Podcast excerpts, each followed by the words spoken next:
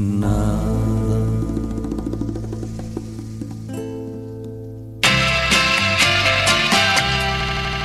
Radio Campus, il est 14h. Hey, il se passe quelque chose d'important. Il est 14h. Vous êtes sur Radio Campus.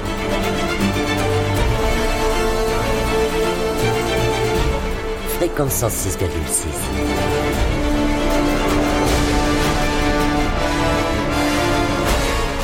Les aventuriers des salles obscures. –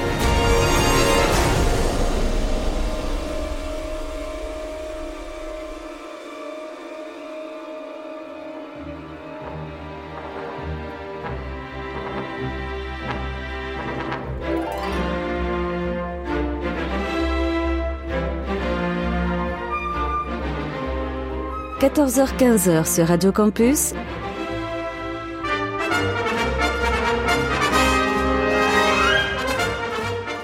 Les aventuriers des salles obscures. le magazine cinéma produit par le quotidien du cinéma, Présenté par David Marmignon. Bonjour à tous, bien le bonjour chers auditeurs. Je fais une présentation à la Christophe Dordain aujourd'hui parce que j'ai pas du tout préparé de notes ni rien. Alors on va être bien, on va être bien. On est chez, on est sur Radio Campus, il est 14h, 106.6. C'est les aventuriers des salles obscures et donc une émission exceptionnelle aujourd'hui parce que c'est la dernière de la saison. Vous inquiétez pas. Là, l'émission revient dès, dans 15 jours en fait pour les avant, pour les, les vacanciers des salles obscures. Donc, on- ce sera une émission en mode un peu plus tranquille. C'est les vacances. On met ses savates et on met son petit short moulant et puis on laisse dépasser une boule ou deux et on est bien euh, sous la clim de Radio Campus. Et puis on parlera de ressorties, de films qui sortent dans les salles parce qu'effectivement tu as 3 tonnes de blockbusters qui sortent cet été. Et puis euh, l'émission des Les Aventuriers des salles obscures reviendra pour euh, une 20e année l'année prochaine dès le milieu de septembre.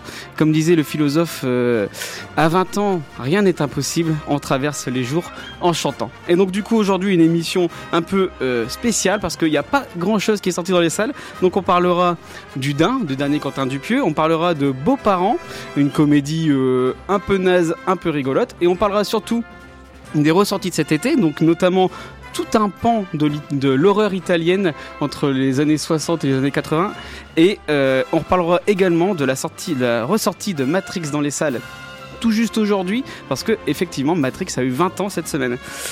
Aujourd'hui, je suis euh, autour de la table avec une belle bande de géodrilles.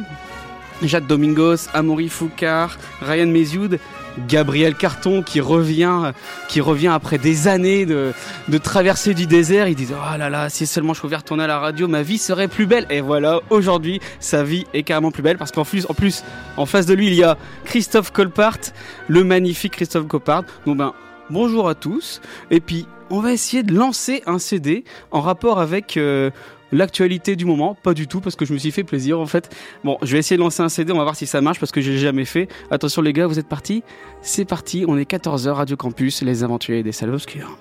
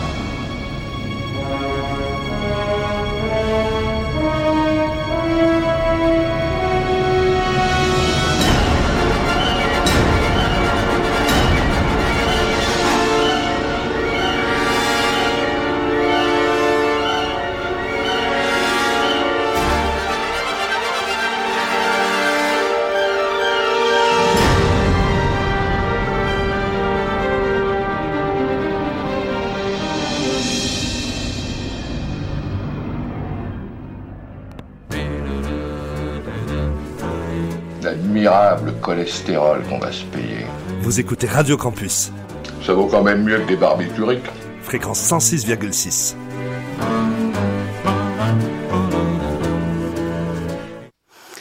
Petit morceau euh, tranquille, j'ai envie de dire, pas du tout épique et pas du tout tonitruant pour, arriver, pour annoncer l'arrivée de tout le monde autour de la table. Comment ça va tout le monde? Ça va et toi Eh, Il fait beau, il y a du soleil, on est bien. C'est presque, presque les vacanciers de Obscures. Bon, je propose qu'on se lance tout de suite sur euh, l'actualité de la semaine, ça vous dit? Allez. sûr. Allez ma poule.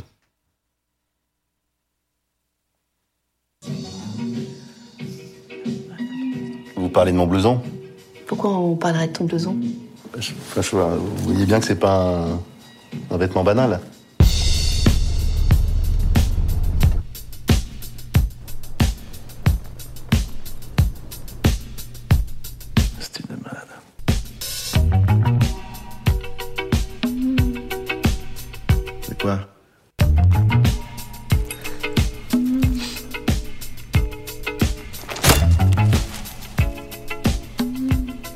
Tu me fais confiance ou pas Le style de malade. Donc c'est Jean Dujardin avec sa veste en daim dans le nouveau film de Quentin Dupieux, hein, euh, Monsieur Oiseau et euh, euh, Qu'est-ce qui est sorti l'année dernière Au poste, etc. Donc c'était bon, hein, c'est un Quentin Dupieux dans le, texte. On entend les, les morts euh, au second plan. Donc bon, on sait que Quentin Dupieux il aime bien cette violence noire, etc. Qu'est-ce que vous avez pensé de ce film? D'abord, j'ai envie de dire, essayez-moi de me pitcher ce film. Ah, mais c'est tellement génial à pitcher les films de Quentin Dupieux. alors. Donc, euh, je le fais avec plaisir. hein. Donc, on suit euh, Georges, qui est joué par Jean Dujardin, qui est un pauvre, tic, un pauvre type qui vient de se faire plaquer par sa femme et qui, euh, bah, et qui part euh, s'exiler euh, dans un paysage alpin pour aller s'acheter un blouson en daim sur le bon coin à 10 000 euros. Il est absolument fasciné par ce blouson en daim et euh, il va lier une espèce de relation euh, malsaine entre lui et lui-même parce qu'il va faire parler euh, son blouson par sa propre voix. En fait, il y a pas de, il y a zéro fantastique dans le film. C'est carrément un, truc sur sur la schizophrénie et, la solitude. Et donc pour une fois, c'est là qui est intéressant avec ce Quentin Dupieux là, c'est qu'il est- c'est qu'il évacue toute forme de fantastique, d'absurde, on va dire surnaturel, et il fait un truc très ancré dans notre réalité. Et, euh, et ce que j'ai adoré, moi, c'est euh, ce qu'il fait euh, depuis toujours, c'est son discours sur le cinéma. Et, euh, et là, euh, le sujet, c'est que euh, euh, Dujardin, dans le film, il va s'improviser cinéaste underground parce que le mec qui lui a vendu le blouson en daim lui a aussi donné une caméra DV numérique avec laquelle il filme n'importe quoi. C'est quasi la même que j'avais pour tourner mes films avec mes action Eh oui. man, moi. Et, puis il, essaye d'impressionner Adèle Haenel qui est génial dans le film euh, en lui faisant croire qu'il tourne un, film underground. Alors il, il sait même pas ce que c'est qu'un montage, il sait même pas ce que c'est qu'une production. Et euh, par chance, Adèle Haenel, elle va se passionner pour les images qui, malgré lui, euh, sont euh, totalement euh, improbables et, et loufoques. Et euh, qu'est-ce que je peux dire de plus? Ce qui est fascinant dans le film, surtout, c'est la performance de, de Dujardin. Et euh, c'est un acteur qui me fascine autant ici que dans Brice. C'est- C'est c'est la manière dont il joue le vide en fait. Vous regardez sa tronche dans le film tout le long, il a un regard, mais alors, mais, mais, mais un regard sur les, sur les abysses quoi. Mais il est vraiment inquiétant, on rit autant qu'on Ouais, s'inquiète que dans ce film. Au début, il a vraiment un regard vide, on dirait voilà Brice ou OSS, mais au fur et à mesure, il est quand même de plus en plus malsain, quoi. Oui, voilà. Et il faut dire que Dupieux s'essaye euh, euh, au thriller, quoi, en fait, dans ce film. On, ça commence sur une comédie, mais il y a déjà une musique assez stridente et, euh, et le, le personnage est amené à faire des choses pas très légales. Et euh, il y a, il y a un, un- un mélange humour-thriller dans le film qui fonctionne vraiment bien et qui nous met dans un inconfort total. On, on rit et, et en même temps, c'est très, très gênant ce qu'on voit à l'écran. Ouais, Et ça, c'est génial. Parce que c'est quand même beaucoup moins drôle que Au Poste. Bah, Au Poste, c'était vraiment Moi, une comédie beaucoup- directe. Enfin, au poste, j'ai beaucoup moins aimé parce que la fin m'a beaucoup déçu, mais niveau humour, je le trouve. C'est un humour différent, mais je l'ai trouvé tout aussi drôle. Enfin, j'ai tout- j'ai autant ri que quand j'avais vu au poste. C'est parce que toi, t'aimes pas les blousons, en fait. C'est parce que je déteste les blousons. D'ailleurs, je n'en porte même pas actuellement. Mais d'ailleurs, Amaury, quand tu disais que ça te faisait penser à un thriller et tout, et qu'il s'essayait au thriller, moi je trouve pas, parce que dans Rubber, c'était déjà un peu ça. D'ailleurs, il y avait déjà un peu le l'objet euh, qui, qui prend vie en quelque sorte et qui va tuer des gens. Là, c'est un peu la même chose. Mais en beaucoup moins abouti qu'ici, je trouve. euh, Oui, ouais, J'avais beaucoup plus de mal avec Rubber, peut-être bêtement parce que le personnage n'était pas humain, mais. euh, ouais, c'est ça. Et puis là, je trouve qu'il est beaucoup plus scénarisé, Voilà. qu'il y a beaucoup plus Ouais, ouais. de. Enfin, c'est pas mieux écrit, mais c'est plus écrit, je trouve. Et c'est très agréable. C'est vrai que c'est un peu son film le plus mainstream. Ouais, où t'as plus à peu près ouais. un vrai scénario à peu Oh, près. je- Est-ce qu'on irait à dire, je sais pas en fait. euh, pour moi, c'était au poste le plus. Ryan le plus accessible, c'est que contrairement à d'habitude, t'as un héros, un personnage principal qui est ra- aussi rationnel que vous et moi, et un monde complètement fou à côté. Là, c'est à deux trois trucs près, le- l'univers autour de lui est normal, et c'est le héros qui est complètement fou, et sa folie va, sa folie va un peu imprégner tout l'univers Ouais. du film. Et euh, ça, se, ça se voit surtout dans la fascination qu'a Adèle Haenel pour les images qu'ils a tournées. D'ailleurs, ils sont pas juste de super acteurs individuellement, ils ont une super alchimie. Et euh, le film va basculer petit à petit, ce qui fait sa singularité par rapport à Rubber, c'est que il a un côté hors du temps avec toute cette imagerie qui, qui utilise des teintes boisées ou brumeuses. Elle est cool. La, photo du Ouais, film est un peu ouais, euh, Elle est assez cool. grisâtre, jeune Elle joue du morne, mais t'as l'impression que c'était pas dans les années 2010, c'était T'as dans un- les années Bah, en même temps, 70-80. justement, mais en même temps, tu vois des distributeurs euh, euh, euh, automatiques, aussi, tu vois, et du coup, tu sais que t'es dans les Ouais. années 2010. Parce que c'est tourné dans les, dans les Pyrénées. Ouais. T'as l'impression que c'est tourné à Tchernobyl, quoi. Ouais, un peu. T'as un peu Tu un dis côté... ça parce que tu regardes Tchernobyl Évidemment, regardez Tchernobyl. On en parlera la semaine prochaine dans le magazine des séries. T'as un peu un côté film de genre 70-80, surtout vers la fin, avec euh, quand la neige commence à tomber, et que t'as les Mm. néons autour, euh, dans ce petit coin paumé. Ouais, Mais- très, très. Ryan, qu'est-ce que tu penses des vestes en daim, toi, en général? Est-ce que tu portes du daim? Est-ce que tu as actuellement un slip en daim? Exactement. un string en Très chaud. Effectivement. c'est ce qu'on appelle avoir les bonbons qui collent au papier. Gabriel, toi, ça t'intéresse pas, le daim? T'as envie d'aller le voir? Qu'est-ce que tu, Est-ce que tu aimes Ah, Dupieux J'ai très envie, j'adore Dupieux. Mais par contre, je tiens, je mets, euh, je place Rubber au pinacle de sa, de son œuvre. Et donc, euh, il y a de fortes chances que je trouve pas que le Dain justement soit très abouti. Je trouve que Dupieux s'en sort très mal avec les, les personnages principaux humains. Il s'en sert mieux Ah ouais, comme. il, est, euh, il est humain, mais il est très, très, très, très, très névrosé. Il s'en sert est- mieux comme accessoire et donc. euh, Mais si je- tu veux, il, il se sert très bien du blouson andin. hein, il le Ah, filme très dans- bien. dans ce cas, écoute, ce Ouais, c'est vrai qu'on n'a pas parlé du fétichisme qu'il y a dans ce film. Ah, c'est pas que un blouson, il y a Ouais. d'autres accessoires après. Oui, oui, voilà, mais c'est c'est assez intéressant aussi, euh, sur le, toujours sur le propos du cinéma. Hein. Dupieux, c'est un mec qui ne cesse de se mettre en abîme, mais c'est profondément un film qui parle du fétichisme au cinéma, Mm. de l'objet, des costumes.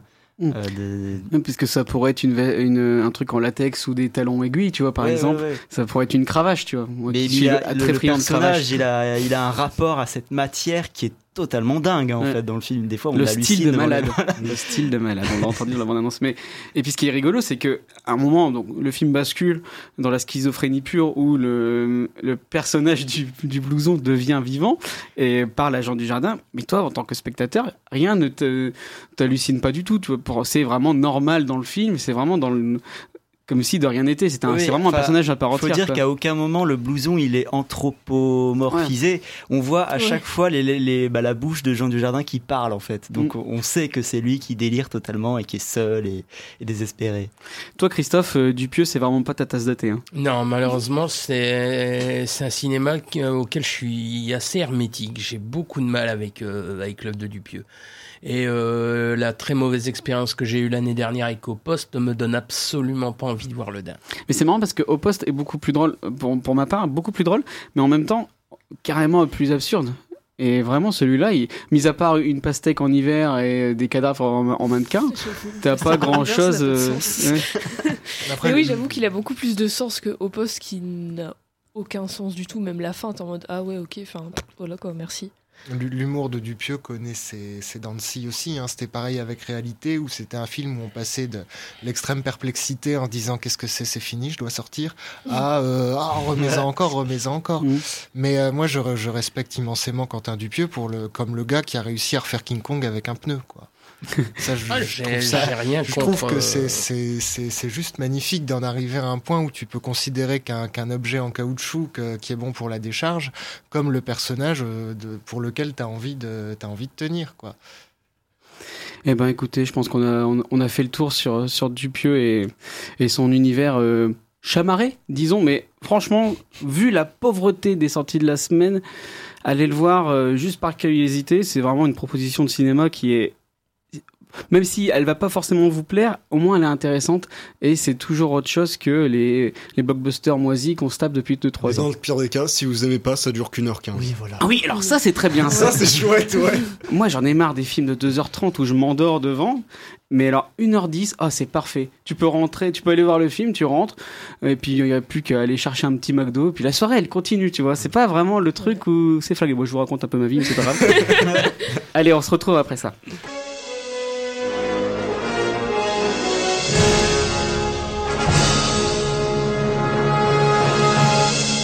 Vous êtes sur Radio Campus.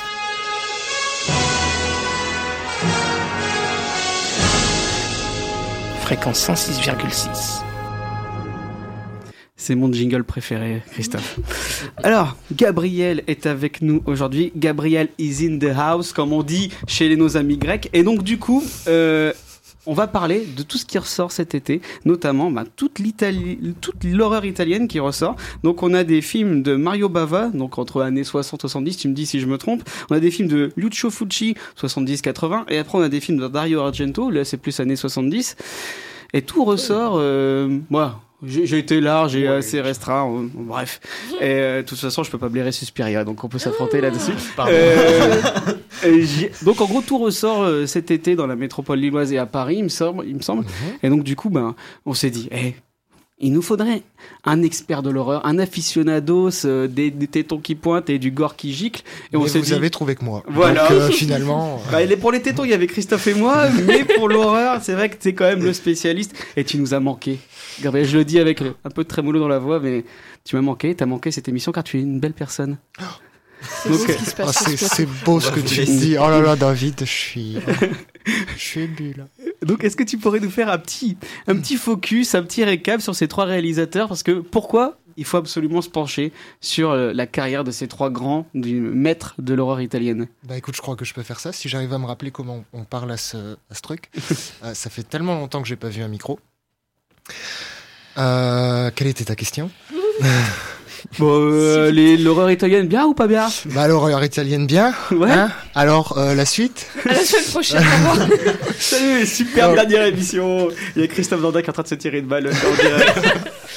Donc effectivement cet été, euh, Bava, Argento et Fulci ont droit chacun à leur petite rétro. Et, euh, et c'est bien, et c'est bien. Alors je vais commencer par Bava, hein, parce que c'est le gars qui a tout inventé quand même. hein.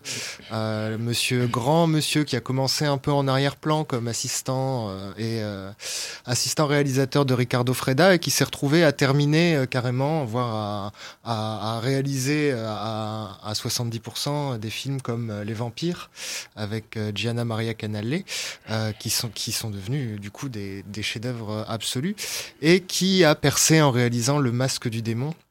Immense film euh, en noir et blanc avec euh, Barbara Steele dans son premier rôle de sorcière au bûcher, euh, et puis réincarnée. Absolument magnifique d'un romantisme fou. Et donc c'est l'homme qui a imposé le gothique italien comme comme un courant un courant à part. Très loin du, gothique anglais et de ses brumes moites et, et du gothique américain qui était dominé par Corman et Bava, il a brillé réellement quand il est passé à la couleur. Et c'est euh, le titre de cette rétrospective d'ailleurs, Mario Bava, magicien des couleurs, euh, qui met en avant deux de ses films d'horreur, Les Trois Visages de la Peur et euh, Six Femmes pour l'Assassin, qui sont des petites merveilles d'utilisation de la couleur, des petites merveilles de photographie et de, et de trouvailles d'effets visuels qui justement sont réglés par la lumière et par la couleur. Et donc sans Bava, pas d'Argento. Sans Mario Bava, pas de, pas de couleur dans, dans Suspiria. Euh, Quand tu dis Euh, couleur de Suspiria, oui, du fluo dégueulasse. Oh. Mais je vais sortir la guillotine. toi, tu mérites vraiment. Tu, Bon, les maîtres de l'horreur, on peut sortir la guillotine. Pardonne, pardonne-lui, il ne sait pas ce qu'il dit. Ouais, j'ai l'impression. Donc Mario Bava, et ainsi que La Ruée des Vikings, donc une petite saillie euh, hors de l'horreur, puisque Bava était aussi un homme de péplum, de science-fiction et de et de et de et de péplum, puisque La Ruée des Vikings est, on peut le dire, un péplum. Hein, les films historiques en Italie se résument à peu près à ce seul genre. Ça, les spaghettis et Rocco Siffredi.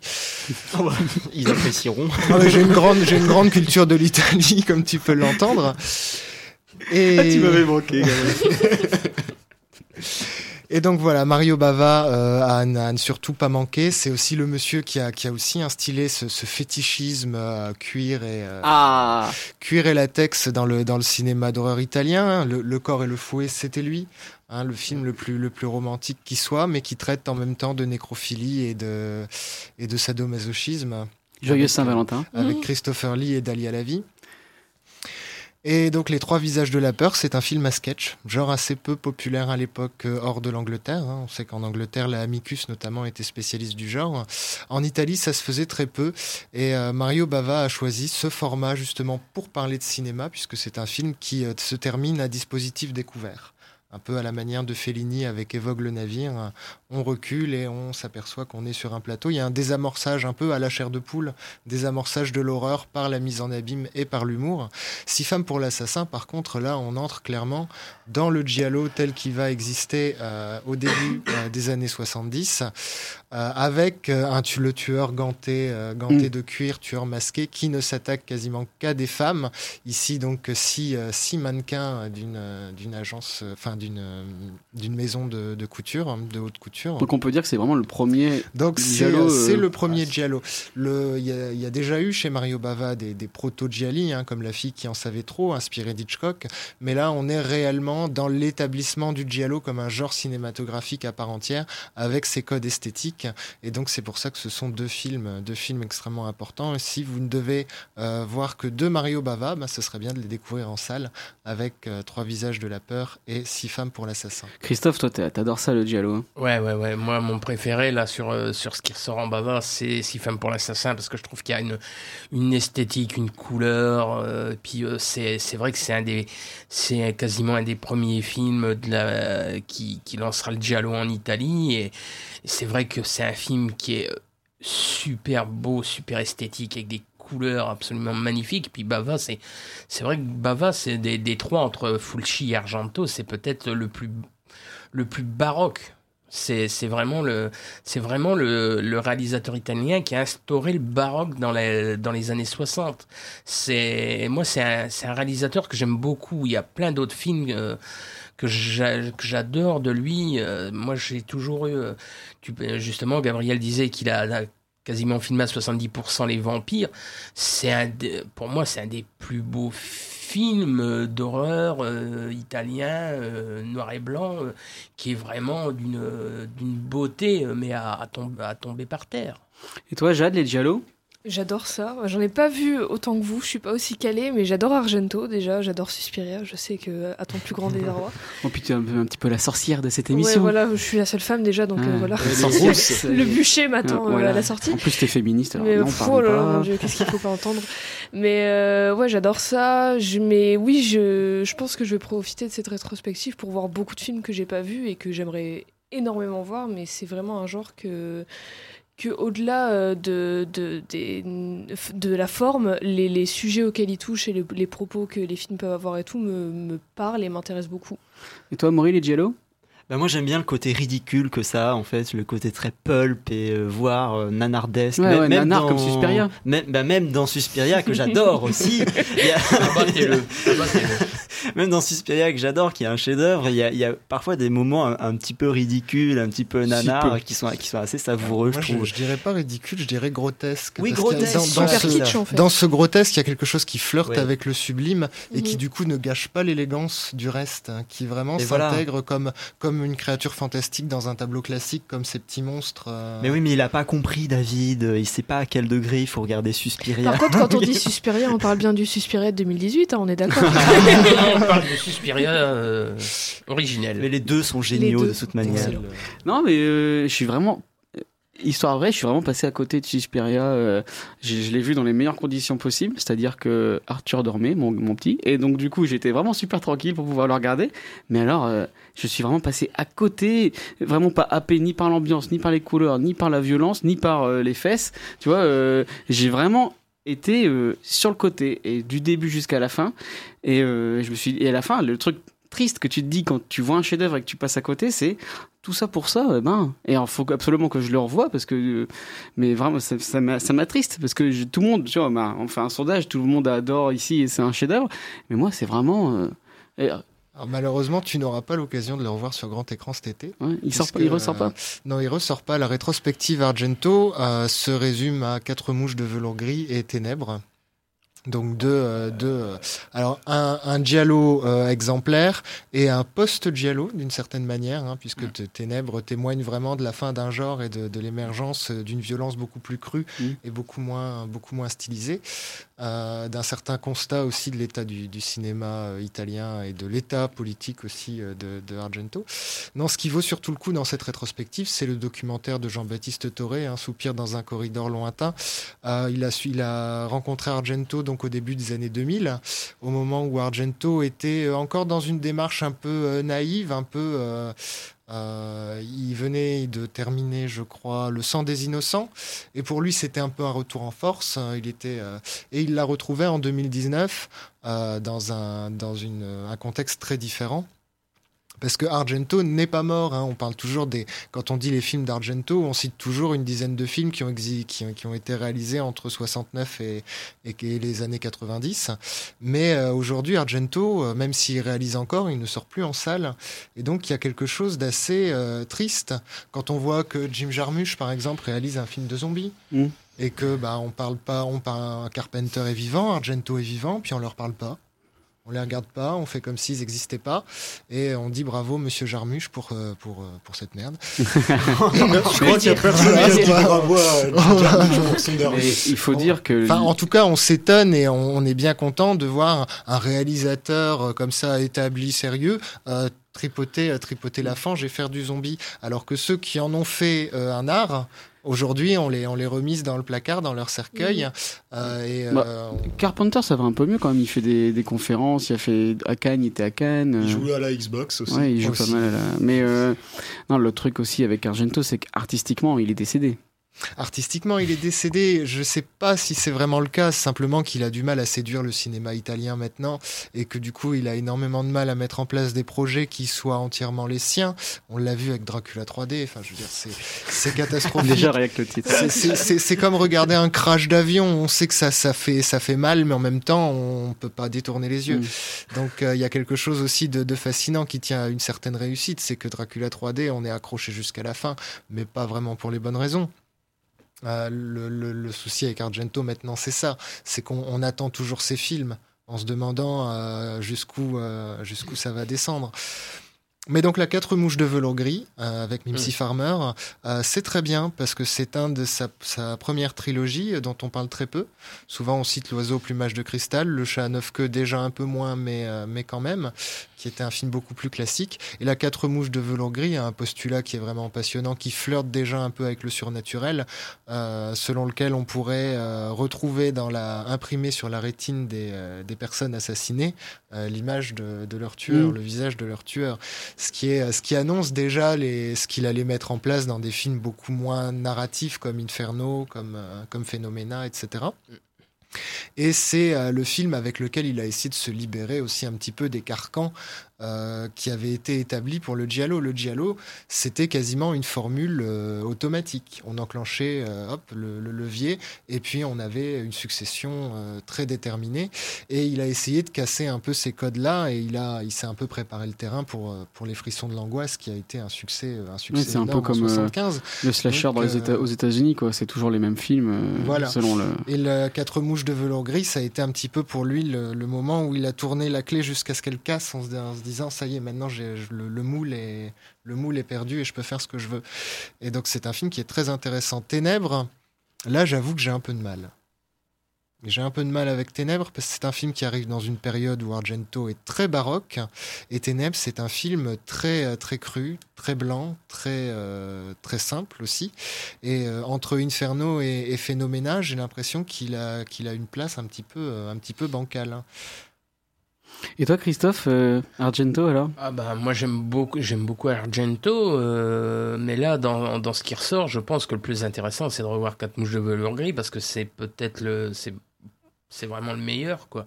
Surtout qu'il y a un casting euh, en plus de Mimsy Farmer il y a quand même un casting assez assez étonnant pour, Mimsy euh, Farmer, c'est avant qu'elle devienne connue avec Libertine, c'est ça hein?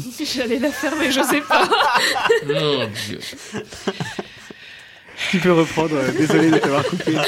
Euh, dans, dans le casting, il y, a, il y a entre autres Michael Brandon, mais il y a aussi Bud Spencer et Jean-Pierre Mariel. Dans, Allez. dans un, ouais, ouais, Jean-Pierre ouais. Mariel Ouais. qui, euh, qui se glorifie de n'avoir résolu aucune affaire. Il joue un détective privé euh, Ah, complètement, exactement le même rôle que dans Da Vinci Code alors. un Et, détective privé complètement folasse et complètement inutile. C'est absolument. euh, moi, c'est un des premiers. Je pense que Quatre mouches de velours gris, ça doit être un des premiers Argento que j'ai vu, et c'est un de ceux que j'aime le que j'aime le plus quoi. Il a une ambiance très particulière il a une superbe il a une superbe BO en plus qui est euh, signée par euh, Ennio Morricone. Ennio Morricone. Ah ouais?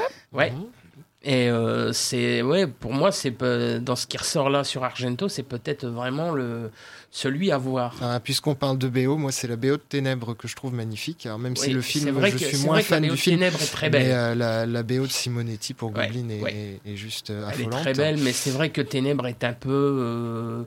Annonce un petit peu la fin C'est du. un film un peu amer. hein. Oui, c'est un film, bon, c'est un film qui montre un petit peu la fin du giallo, la fin d'une époque. Ouais, bah comme le L'Éventreur de New York de- Voilà. de, Fulci, on Voilà, parlera de Fulci tout à l'heure justement, mais moi je suis surtout curieux du documentaire de Torre, parce que je, me demande Mm. ce que Torre peut dire d'Argento, peut, révéler d'Argento encore maintenant. Torre a quand même été le premier à publier une étude euh, précise et, euh, et sérieuse d'Argento en France. Le documentaire est inédit. Le documentaire est inédit. ouais. D'accord. Et toi, Jade, euh, Argento?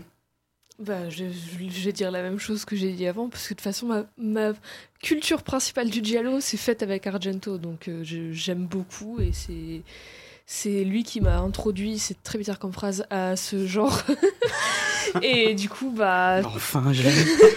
Je sais qu'on parle de Diallo, mais quand même. Et du coup, bah, j'aime énormément et c'est, je suis, j'ai hâte, j'ai très hâte de découvrir ce qu'ont fait euh, les autres. Donc Fulci que je connais pas vraiment, euh, Bava je connais, mais très peu par rapport à Argento que j'aime beaucoup. Et toi, Ryan? Ah, tu viens de m'avoir parce que pour ce qui est, je suis un, j'ai un gros défaut, c'est que je suis un quart fini, donc pour voir un film d'horreur, c'est Ah toute oui, une c'est vrai. préparation. T'inquiète, Voilà. moi aussi. Mais tu, tu Oui, mais le- l'idée que tu t'en fais est pire que ce que tu pourrais voir ouais, sur moi, Je suis l'écran. C'est- flippette et j'ai pas si peur que ça. C'est pas tant le film qui te fait peur que la réaction que tu pourrais avoir face au film. Oui, c'est pas des films qui sont propos, enfin qui proposent vraiment de la terreur. Quoi. Un giallo, c'est un polar, ni plus ni Ouais. moins. Alors, à moins d'avoir peur du sang ou peur du sexe, je pense Ouais, que puis en plus, le sang il est orange fluo, donc tu Ouais, vois, c'est vrai. Euh, C'est vrai que ça, Ah, je c'est déteste rigolo. le orange. Mais euh, c'est vrai que c'est rigolo. le- En parlant du sang, mais il est tout- pourquoi il est de cette couleur-là? Ah, il est Pour- toujours extrêmement stylisé. Oui, oui, C'est fait vraiment de la euh, peinture, quoi. il faut, il faut que ce soit rouge, euh, il faut que ce soit rouge vif. Il faut vraiment que si les gants sont noirs, la peau est blanche, le sang est rouge. C'est vraiment l'association violente. C'est vraiment des couleurs qui détonnent entre elles. Donc il y a, il y a quelque chose comme ça aussi de cet ordre-là. Hitchcock disait toujours les, les blondes, c'est comme la neige, le sang, euh, Mm. le sang ressort. Bah c'est le, c'est la politique du giallo. Quoi. Et donc après, pour Fulci, alors Bah pour Fulci, alors là, c'est quasiment une autre paire de manches. Fulci, euh, c'est, c'est, là, on arrive dans le, le, le giallo un peu, un peu barbare, un peu, euh, alors à la fois parfois rural, parfois urbain, mais euh, Fulci, c'est, c'est beaucoup plus, euh, beaucoup plus violent. Et Donc là, ça va faire peur à Ryan, du coup. beaucoup moins baroque qu'Argento, beaucoup moins stylisé. Euh, Fulci, on peut dire que Fulci a popularisé le, le giallo dans sa formule, euh, dans sa formule classique. Le giallo, disons un peu bourgeois, avec Perversion Story, qui fait partie de la rétrospective. Mais euh, les, les films les plus intéressants de Fulci dans le genre, ce sera euh, Le Venin de la peur, La Longue Nuit de l'exorcisme, et surtout, surtout L'Emmurée vivante. Alors le, le venin de la peur, c'est là, là c'est un film qui joue sur les rêves. Donc on est, on est un petit peu sur le terrain d'Argento, on est un petit peu dans, dans ce côté avec un, un onirisme qui, qui, euh, qui commence à, à poindre. Euh, le, le s'intéresse souvent aux, aux relations ambiguës, hein, aux rapports entre personnes du même sexe et, aux, et à, à des relations platoniques qui se tissent mais qui, euh, sont sous-tendues par une espèce de désir, une espèce de jalousie, euh, désir du corps plutôt qu'appréciation réelle de la personne. Et euh, vraiment, le venin de la peur, c'est euh, Fulci qui essaye de rendre compte d'une rêverie féminine et d'une envie féminine. Et c'est étonnant que ce soit un gars qui a été taxé euh, souvent de, de misogynie, alors qu'il a été élevé par des femmes. Il aimait profondément les femmes, mais euh, pour lui, leur rendre service, c'était aussi parfois d'en faire des monstres, parce qu'une femme ne peut pas être que victime. Sinon, c'est tellement réducteur. Mhm. Et, et Fulci, pour ça, dans le, dans le Giallo, euh, a, quand même, euh, a quand même fait beaucoup.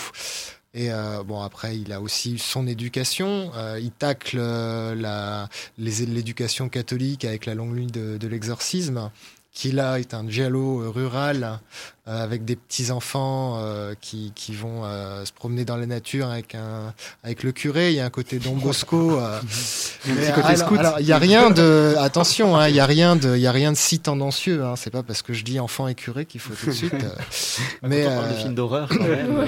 Alors là, c'est vraiment, c'est vraiment un de ses, un de ses meilleurs. Et l'emmurée vivante, euh, qui est un, qui est un puzzle narratif euh, temporel euh, absolument fascinant sur une personne qui pense voir l'avenir, mais ne, Mais ne voit-elle en réalité qu'un que le passé? On ne sait pas. En tout cas, elle voit, elle a, elle a, elle a une conscience de quelque chose qui est arrivé ou qui va arriver à elle ou à quelqu'un d'autre. Et c'est un jeu assez, euh, assez fascinant. Maintenant, de- ça ressortirait, ça serait réalisé par Christopher Nolan, Nolan avec Exactement. 3 millions de budget. Là, c'est un jeu de perception assez, assez fascinant, un film qui n'a pas dû coûter, euh, coûter grand chose pourtant, et qui est, euh, que moi je trouve vraiment euh, majestueux. Ouais. Et Je suis content que tu dises que c'est un de tes préférés parce que moi je connais beaucoup de gens euh, parmi, mes, connaissances, euh, j'en connais beaucoup qui n'aiment pas l'emmuré vivant, qui le trouvent peut-être euh, un des moins un des moins intéressants chez Fulci, alors que moi je le trouve absolument magnifique. Je trouve que c'est un Bah, superbe film. En plus, je trouve qu'il y a un casting. euh, bah, il y a la, il y a la très belle Jennifer O'Neill, et puis euh, il y a, il y a Gianni Garco, euh, et puis il y a surtout Marc Porel qui est parti bien trop tôt, qui était un acteur français qui a beaucoup tourné en Italie. Et c'est vrai que moi, je pense que. Je crois que ça doit être le deuxième Fulci que j'ai vu après l'enfer des zombies, l'emmurée vivante. Et celui-là, j'ai vraiment une, euh, petit amour particulier à celui-là. Et franchement, celui-là, je crois que j'irai le revoir sur, euh, sur grand écran parce que c'est vraiment un, des, un de ceux que euh, j'ai pas dû voir beaucoup de fois, mais pour lequel j'ai vraiment une. Celui-là, dans la rétrospective, et puis le Venin de la peur, parce que le Venin de la peur, il y a, il y a tout le côté euh, 70s très euh, psychédélique. Ah oui, moi je lui préfère nettement La Longue Nuit de l'Exorcisme, que je trouve beaucoup, Mais je plus- je beaucoup mieux écrit et beaucoup Je l'ai vu il y a euh, très longtemps et j'ai plus beaucoup de souvenirs Avec de cette, cette scène euh, formidable de, de lynchage hein, de, de Florinda, Florinda Balkan, euh, qui est un peu la sorcière du village, et donc les gens pensent qu'elle est, euh, qu'elle est à l'origine de tout. Euh, si je ne dis pas de bêtises, il y a George Wilson aussi, qui traîne, qui traîne dans les parages de, de La Longue Nuit de l'Exorcisme, Et le papa de Lambert Wilson. Et il doit avoir aussi, je crois, Telly Savalas. Euh, non, ça c'est dans, ça c'est dans, ça c'est dans, ça c'est dans. À la même époque, ça devrait être dans Lisa et le diable de Mario Bava. Ouais, si voilà, c'est ça, je confonds. Je pourrais les écouter pendant des heures. Bon, alors, ce, du qui coup, est, ce qui est marrant avec Fulci, c'est que là, c'est toute la deuxième période de, de son cinéma d'horreur qu'on retient. hein. C'est le moment où il est, où on, certains disent qu'il a copié Argento avec l'au-delà, avec Frayeur euh, et la maison près du cimetière, avec cette horreur très, euh, très Lovecraftienne, très, très mystique. Euh, avant, on a dit qu'il avait copié Romero avec ses zombies, alors que lui était reparti dans le, dans le vaudou, euh, le vaudou haïtien. Finalement, Fulci a toujours été accusé de copier tout le monde. L'emmurée vivante arrivait après les frissons de l'angoisse, Mm. euh, etc., etc. Alors qu'il a, il a un style à lui, il a une patte. Et, euh, et moi, c'est un monsieur qui m'émeut beaucoup dans son rapport aux femmes, euh, dans son, dans son rapport à l'art aussi, même si il a toujours prétendu que non, bah, il préférait être en vacances en famille plutôt que de faire des films, mais qu'il fallait bien vivre. Euh, et c'est lui qui a fait Les Ventres de New York aussi. un Ouais, celui-là qui est un magnifique, un magnifique film qui ressortira bientôt en Blu-ray et DVD chez Ecstasy of Film dans une superbe copie avec, euh, avec plein de bonus. Et franchement, c'est un. Ça, c'est ça, c'est un de mes films préférés. Le, le, le tueur, euh, le tueur à la voix de canard, c'est euh, celui-là. Moi, j'ai. C'est un, c'est un réalisateur qui a commencé dans la comédie. Oui. Ça, c'est assez étonnant. Il a fait euh, 20 ans de sa carrière dans la comédie. Mhm. Ça, personne ne s'en souvient. Et c'est quand il est passé au western avec, euh, Christophe avec euh, le, temps, le temps du massacre, hein, notamment en 66, le- son premier film violent, et, euh, et au, au film historique avec Beatrice Cenci, qui est aussi un de Ah, ses ça, chefs-d'œuvre. Ça, c'est son plus beau, je pense. ah, c'est son plus. Oui, oui, oui. On est en plus, on est dans une période où euh, justement, c'est un film qui côtoie les derniers films euh, baroques de Mario Bava. Donc on est, on est encore dans cette ébullition stylistique du cinéma italien avant qu'elle se calme et qu'elle se finalement se fonde dans une quelque chose qui est aujourd'hui beaucoup plus traditionnel, qui est le slasher. hein. Mario Bava était d'ailleurs l'instigateur du giallo, a été le premier à en abandonner euh, le, le style euh, pour faire avec euh, La baie sanglante un proto-slasher. Mais est-ce qu'il y a encore maintenant de l'horreur italienne? Il y en a, oui, elle, elle existe, elle existe, elle peine un peu à, à exister, elle peine un peu à sortir. Lamberto, le fils de, le fils de Mario Bava, euh, prend encore une caméra de temps en temps. Son dernier film d'ailleurs c'était avec Depardieu, je crois.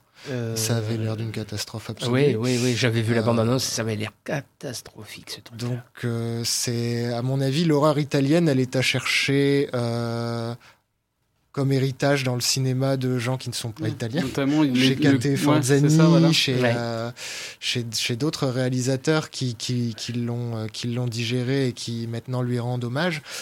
Parce que je pense que, euh, alors je sais pas si c'est un état de, choses qui va durer, mais je pense qu'une industrie cinématographique qui ne sait plus accorder de place à, un nom comme Argento, euh, c'est que l'horreur ne l'intéresse plus. Et ben du coup, euh, courez voir toutes ces rétrospectives cet été. euh, S'il fait trop chaud, les salles sont climatisées. Alors, on vous va peut-être vous- annoncer les, annoncer les dates. hein, Vas-y, vas-y, Didi. Donc, euh, Bava et Argento euh, départ en même temps euh, le, le 3 juillet. Ouais. Et Fulci, il faudra attendre le 17. D'accord, donc c'est surtout le mois de juillet ou après ça dure un peu C'est le mois d'août uniquement juillet. Juillet. Donc du coup, foncez dans les salles. On va reparler euh, aussi euh, érotisme, euh, meurtre, euh, baroque avec euh, ce film. T'as compris dans la phrase, il ne faut plus jamais le revoir. Il est au fond du trou, c'est un homme brisé. C'est qui pleure tout le temps. Pas là. Papa? On vient faire son inspection. Qu'est-ce que tu veux que je te dise? On n'arrive pas à couper le cordon, voilà, c'est tout. Nous, on n'est pas des machines, bon sang. Beaux-parents avec Didier Bourdon, Josiane Balasco, chantre de l'érotisme, et puis euh, du baroque, et du baroque et euh, Benabar, donc écrit euh, par Benabar et son le comparse qui réalise le film, j'ai pas le nom. Hector Cabello Reyes. Et qu'est-ce qu'il a déjà fait lui? Ah, je me rappelle plus, j'ai Ah, un trou de mémoire. il fait le malin, puis après il. Alors, Il a bou- euh, je pense qu'il a tourné avec, euh, je pense qu'il a travaillé avec Eric Laven. euh, Ouais, surtout, c'est la même bande, hein. Ouais, je pense. Ouais, je crois qu'il a participé sur Incognito, peut-être aussi. Mais de toute façon, alors, beaux-parents.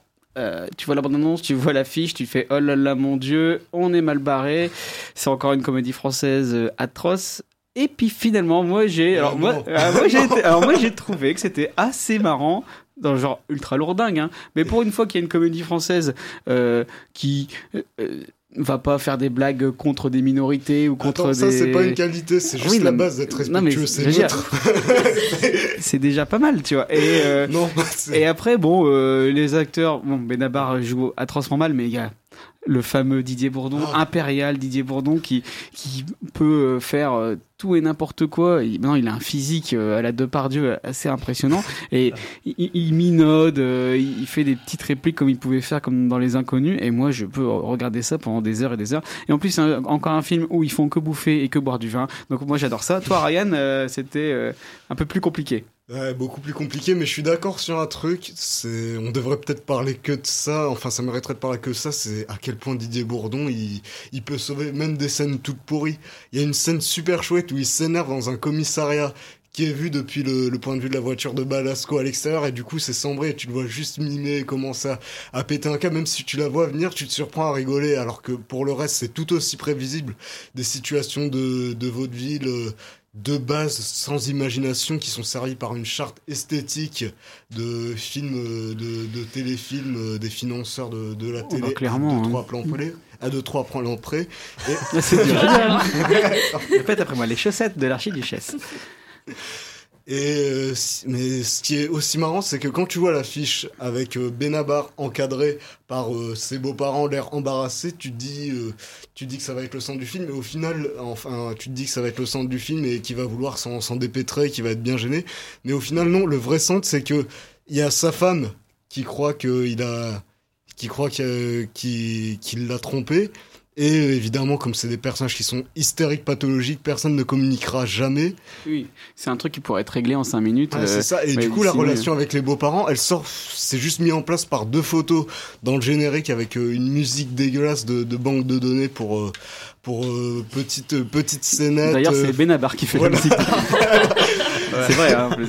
Ouais, mais t'as l'impression d'entendre ce que tu pourrais entendre pour les, les petits trucs type en famille qui, qui passent entre Ah là là, mes beaux-parents, qu'est-ce qui me saoule tout le temps. Du coup, il continue plus et me laisse encore plus dans on attendait la suite de la Non, chanson. non, mais je hein. voulais, je voulais te laisser un peu, un peu te faire la défense. Non, bah, il n'y a pas vraiment des trucs à défendre, mais pour le coup, bon, c'est, tu vois, quand t'enchaînes euh, à la 2, euh, qu'est-ce qu'on a encore fait au bon Dieu Quand tu vois qu'il y a Made in China qui va sortir, euh, nous, qu'est-ce qu'on a vu Euh, On a vu, c'était quoi, Attends, Christophe euh, All Inclusive euh, non, non, parle pas Ibiza, Ibiza, Ibiza avec qui sort. Je pense que celui-là, c'est un truc à mettre dans la, en haut de la, de la Oui, pile non, de en merde. peut-être pas, on va Ouais. dire c'est le moins pire. Voilà, euh, c'est le moins pire. Mais- Avec, euh, à côté du film avec Poulvord, euh, comment c'est Venise n'est pas en Ouais, Italie, ça. Venise n'est pas en Italie, qui est, dont on a parlé euh, il y a une semaine, il me semble, et euh, ils ont dit tout le bien dont ils, ils en pensaient. Mais euh, d'ailleurs, c'est le petit Victor qui est en Italie en ce moment. Ah, On lui fait des bisous. on lui fait des bisous, Victor, si tu nous regardes, je t'aime. Et donc, du coup, euh, ouais, bon, disons que c'est. En fait, il n'y avait pas beaucoup de sorties cette, cette semaine, Non, donc il fallait bien aller voir euh, un petit truc. Et donc, du coup, Ouais, il y avait le Dupieux quand même. il y avait le Dupieux, ouais. Et d'ailleurs, bon, on- je suis désolé, on n'a pas du tout parlé de Tolkien. Et il faut savoir que personne n'avait envie de voir Tolkien autour de cette table. Euh, vraiment, le film bah, que- qui t'en touche une sans bouger l'autre. Et donc, du coup, ben, tant pis. Euh, Et t'as pas un coup de gueule à placer sur la distribution de Chucky si, dans alors, on voulait tous voir Chucky. Et euh, Chucky, qui est une saga aussi de l'horreur dont on aurait pu parler. Parce que c'est assez rigolo, ce côté. euh, très premier degré au début, puis après ça, ça se verse vers le, la- le parodique ultra méta, pour retourner dans le premier degré ultra, ultra ultime, et du coup après revenir avec un reboot au bout du neuvième film, il me semble. Euh, Et- Septième. Euh, non, parce qu'après t'as eu les téléfilms encore après. Le septième, c'est pas le, c'est pas après le fils de Chucky, le culte de Chucky, Ah, je sais pas quoi? non, euh, le dernier, c'est euh, le dernier, euh, c'est le. Ils sont sortis qu'en de- DTV. Oui, Ouais. c'est le, le septième. Ouais. Alors du coup, en fait, le film est sorti Coquinépolis dans la dans la métropole lilloise, donc bon.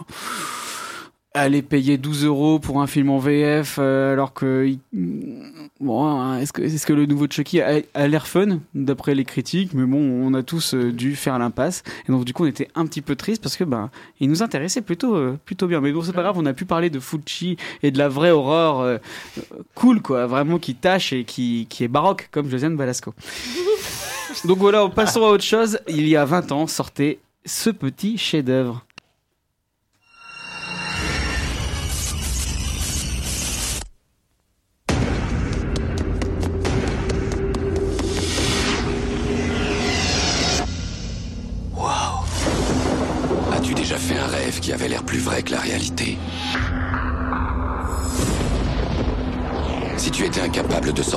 Ces rêves, comment ferais-tu la différence entre le monde du rêve et le monde réel?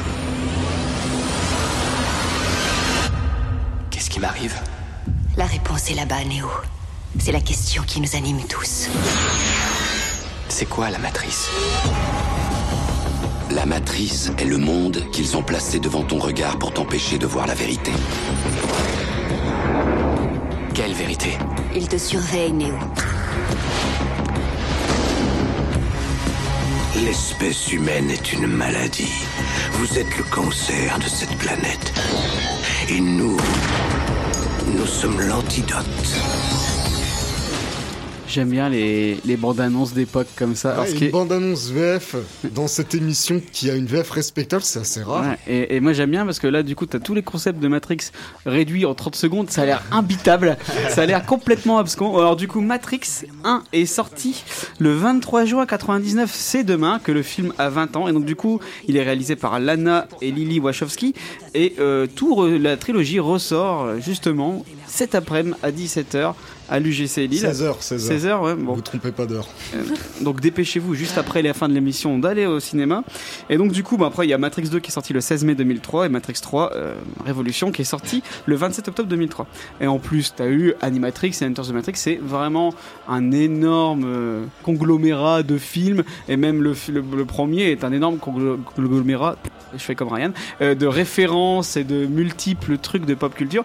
Pour moi, c'est le premier film qui a réussi à amener la pop culture euh, asiatique euh, au grand public euh, occidental en fait parce que ben t'avais toujours plein d'autres films qui avaient essayé de le faire notamment Blade un peu avant qui avait réussi un petit peu mais pas tellement tellement. Et là c'est vraiment le truc où tous les exécutifs américains se sont dit eh on peut faire quelque chose avec la pléthore de mangas et de et de trucs qu'ils ont là-bas les dans l'autre pays. Et puis je crois que c'est le premier film aussi par lequel on a commencé à considérer cette esthétique du numérique avec sérieux et pas comme un gadget euh, pour faire des, des visages rigolos. euh, C'est ça. Si on pense, je sais pas moi, le, le- le- ce que j'ai vu dans mon enfance de comme euh, comme chose qui euh, qui traitait du numérique, qui ne le traitait pas comme un outil mais comme sujet. le cobaye Euh, c'est- ouais, le- par exemple. Mais du coup, bon, euh, revenons 20 ans plus tard, David, le petit David, euh, avec les boutons sur sa tronche, il s'est pris une claque monumentale quand il a vu Matrix pour la première fois de sa vie dans la petite salle Les Arcades à Valenciennes qui n'existe plus. Un jour, on fera une émission spéciale, les cinémas qui n'existent plus dans la région nordiste. Et euh, vraiment, un choc total. Violent, intelligent, philosophique. J'avais filé la VHS à ma prof de philo euh, qui n'avait jamais vu le film et qui m'a dit ah c'est cool, super euh, euh, intéressant tous les sujets que ça, ça aborde. Et du coup j'avais dit ouais, je vais vous filer le DVD du 2. Elle a dit bon quand même pas David, tu te calmes. J'ai un mari et donc du coup Matrix, enfin, pour, pour moi, c'est une date. Et euh, je crois que j'ai jamais autant attendu un film que euh, les C2 suites. Je pense que j'attendrai plus jamais autant, un film. euh, parce que la, sortie des, Matrix 2 et 3, ça a été assez compliqué. Bon, pour vous, euh, qu'est-ce que, Matrix? C'est quoi la matrice, euh, Christophe? C'était quoi ton, expérience autour de ce, chef-d'œuvre, on peut le dire? Oui.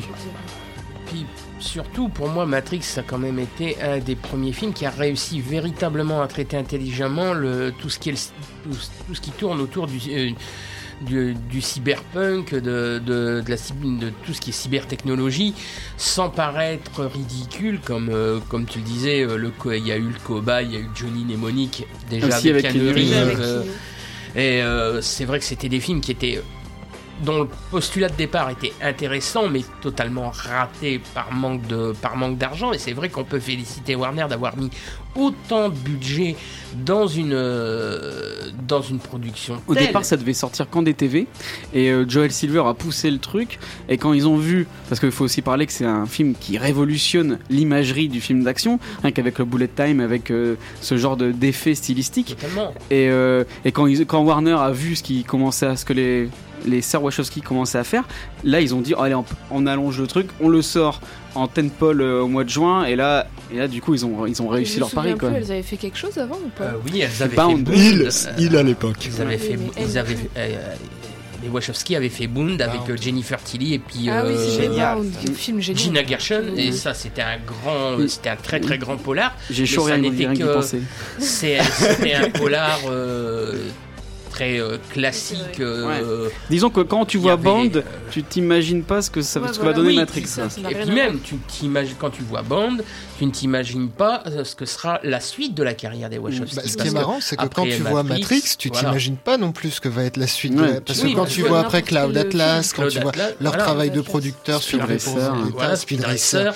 Speed c'est génial. Ah, c'est- d'accord, sûr. hein. C'est le meilleur Parce que film j'ai l'impression que tout le monde déteste ce film. Ah alors qu'en fait, il brasse des tas de, de problématiques hyper Tout en- intéressantes et puis avec Ouais. une esthétique Ouais. comme ça, bonbon. euh, Et puis ça, pareil, c'est le premier film avant Scott Pilgrim qui va te, qui va morpher avec le jeu vidéo aussi, aussi dingue. La première scène avec euh, la scène de contre contre le temps, contre son frère disparu et du coup ça, ça c'est vraiment un concept de jeu vidéo et c'est vraiment hallucinant. Toi, Ryan, euh, Matrix. Bah, ce qui est marrant, c'est que je l'avais découvert, j'étais en terminale à l'époque, et donc quand tu commences la- à découvrir la philosophie, la caverne de Platon, ce qui fait que quand tu te prends le premier, c'est vraiment fou, c'est une expérience assez folle. Toi, je pense que Quand tu regardes Matrix, ça va être compliqué. Ton, ton cerveau doit fumer. Et après, je pense qu'il faut pas lui parler pendant une semaine parce qu'après, il te. Alors, Bah, ça c'est- c'est ça- pas faux ce qu'il dit. hein. Si- Ouais. Même si tu penses au crépuscule des idoles ou à des choses comme ça, Matrix te. te- Et le 2 et le 3, c'est encore pire. Ouais, non, mais c'est avec le 2 et le 3 où ça commence à fumer parce que comme ça a mis les Wachowski euh, rois du monde à l'époque, ils ont pu faire ce qu'ils voulaient avec le 2 et le 3. Parce et que les rois eu- du monde font tout ce qu'ils veulent. Ils sont en haut de la tour et. Ils ont, con- ils ont poussé à fond les concepts philosophiques qu'ils pouvaient travailler. Ce qui, le problème, c'est qu'ils étaient moins accessibles par rapport au premier. Ça crée une sorte d'entre-soi verbeux, alors que, bon, à côté, t'as. C'est- euh, tu peux pinailler sur les Matrix 2 et les Matrix 3, t'as quand même des scènes incroyables. Bien sûr. Et puis on n'en parle pas, mais Malgré le les écarts. Matrix, euh, c'est quand même un film d'un fun absolu. Mm. Et toi, euh, Amaury? Bah, moi j'avais juste envie de rebondir sur, sur ce que tu disais sur Speed Racer, mais pour moi plus encore que Speed Racer, Matrix, c'est un des films qui montre le mieux ce que peut un effet spécial de cinéma aujourd'hui à l'aune du jeu vidéo. Mhm. Et euh, pour moi, dans ce film, la mise en scène fait les effets spéciaux et inversement, les effets spéciaux font la mise en scène et c'est d'une inventivité folle. Et euh, voilà, il y a, y a Keanu Reeves, mais mais il y a surtout euh, Laurence Fishburne qui était Ah, au summum de sa non. beauté à l'époque. Mhm. Et euh, c'est un film que j'irai revoir avec plaisir.